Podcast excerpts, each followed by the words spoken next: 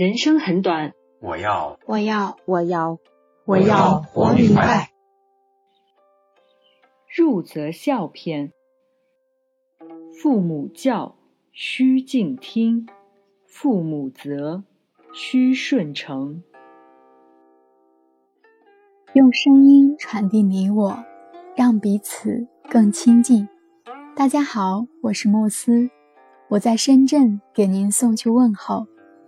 很高兴能够在活明白的平台和大家共同学习国学经典《弟子规》。今天我为大家分享的是《入则孝》中的“父母教，须敬听；父母责，须顺承”。这一句的意思是说，父母教导我们做人处事的道理，是为了我们好，应该恭敬的聆听；做错了事，父母责备教训时，应当虚心接受，不可强词夺理，使父母生气伤心。所谓“爱之深，责之切”，父母的责备大部分都是出自于爱心，所以即使父母说错了，我们心里明白，也不必跟父母顶嘴，有则改之，无则加勉。相信很多人都知道，孟子能够成为一代大师。与孟子的母亲有密切的关系。那么，让我们一起来看看孟子的母亲是如何教导孟子的呢？孟子在小的时候，有一天读书厌倦了，就跑回家。这时，他的母亲正在织布，见他回来，用剪刀狠狠地剪断了织布的丝。孟子见状很奇怪，就问母亲：“为何如此做呢？”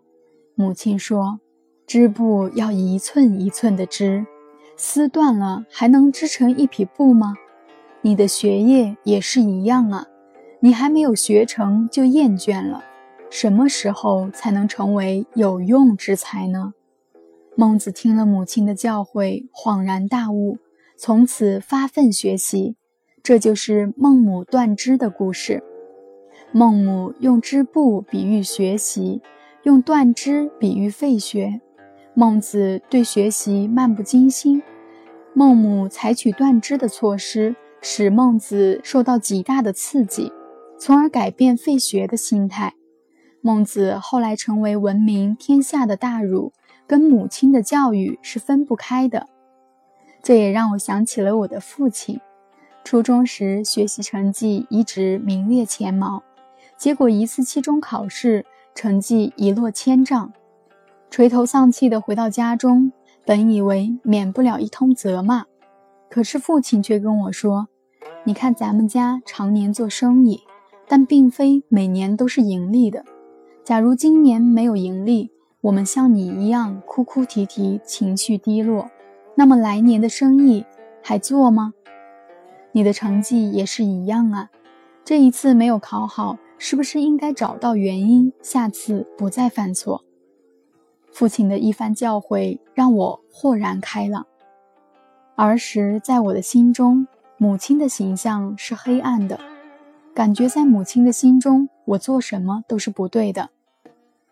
印象里，母亲永远都是一副恶狠狠的嘴脸，加上刺激的语言，数落我的不是。在我青春叛逆期时，我曾一度怀疑。我不是亲生的，总是跟母亲三天一大吵，两天一小吵。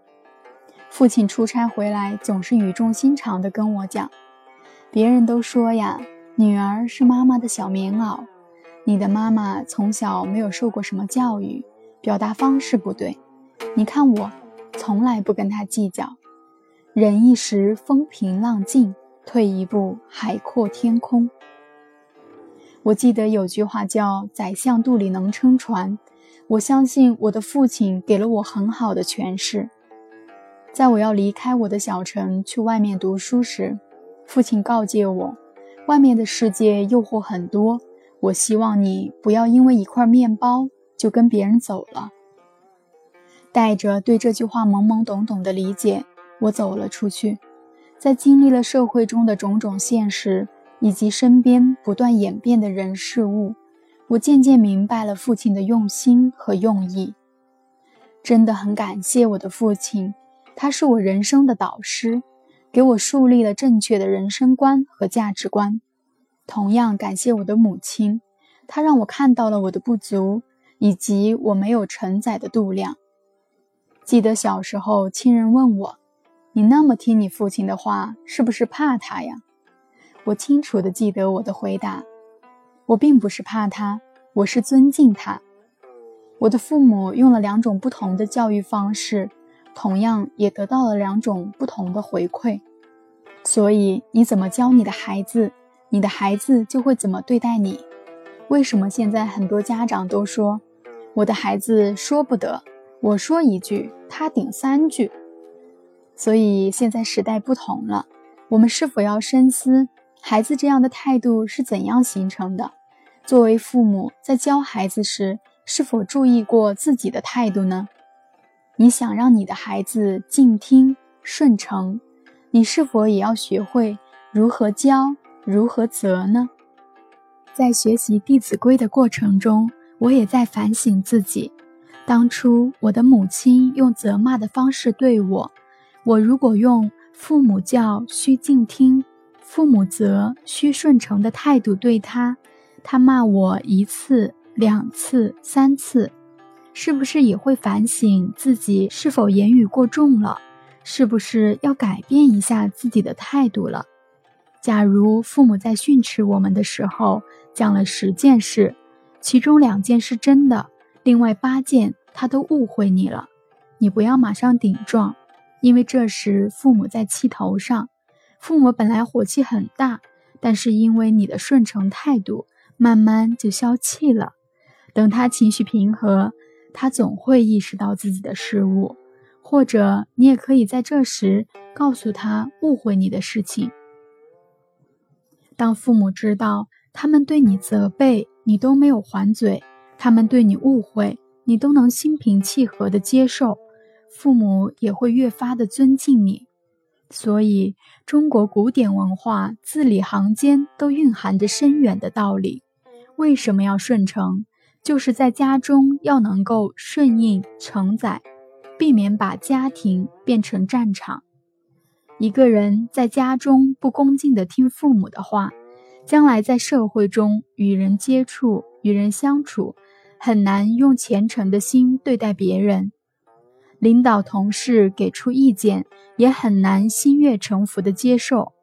我们要知道，父母比我们年长很多。俗话说，他吃的盐比我们吃的饭都多，走的桥比我们走的路都多。所以，他们的教诲对我们的身心必定有好处，对我们的人生必定有积极的指导意义。我们如果能够虚心恭敬的听取，就能够帮我们避免走很多的人生弯路。如果我们对父母的话置之不理，往往会吃亏。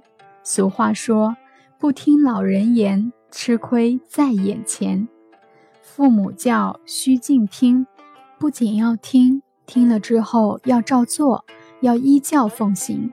这个听就没有白听，这才叫敬听。别人给我们提意见，我们要虚心恭敬地接受。这些意见如果是正确的，可以帮助我们改过自新，帮助我们进步。我们应该对他像父母一样感恩。